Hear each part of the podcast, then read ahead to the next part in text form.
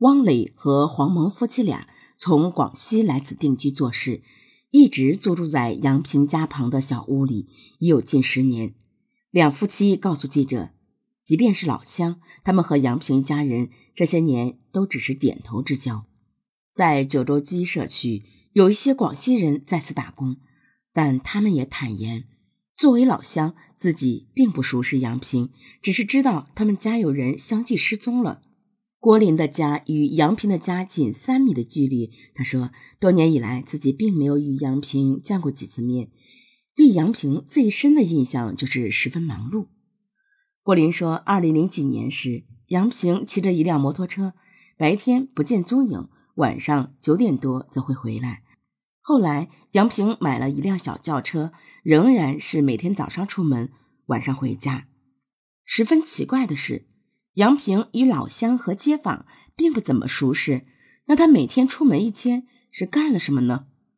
郭林说，杨平的车每天都洗得十分干净，一尘不染，完全不像是在外忙碌的人。附近有街坊说，杨平在当地经营着生意，但并没有人知道具体情况。杨平的妻子也是个大忙人，他经常接近晚上十时才回家。白天回家时停留的时间也不长。街坊林星说自己在巷子里居住了快二十年，除了偶尔清晨看到杨平在门口祭拜土财神外，再也很难碰见他了。搜索鲁丽的名字，在天眼很快查到了一家店铺，这是鲁丽名下的制衣厂，成立于二零一一年，主要从事服装内衣加工。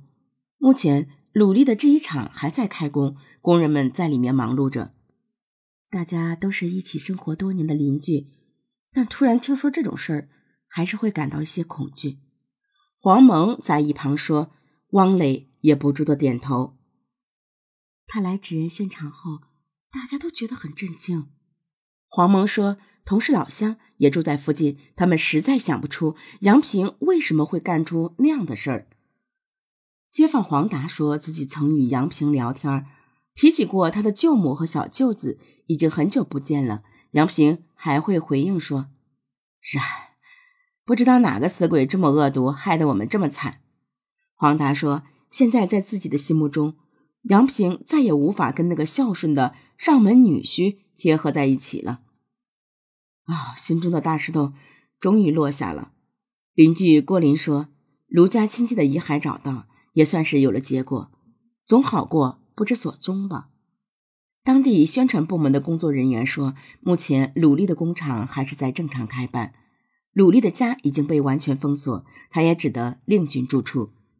十三日晚间，鲁丽的妹妹曾接受媒体采访时表示，多年过去，他已经不记得具体情况，一切都交给警方处理。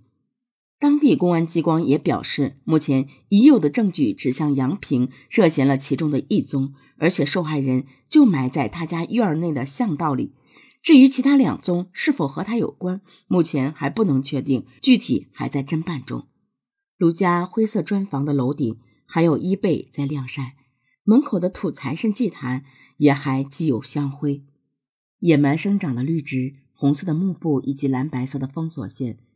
为灰色砖房堆积上了一丝色彩。快步走过又不禁回头的路人，可能在想：究竟要多少年，这条几十年的巷道才能扫去神秘连环失踪案的阴霾？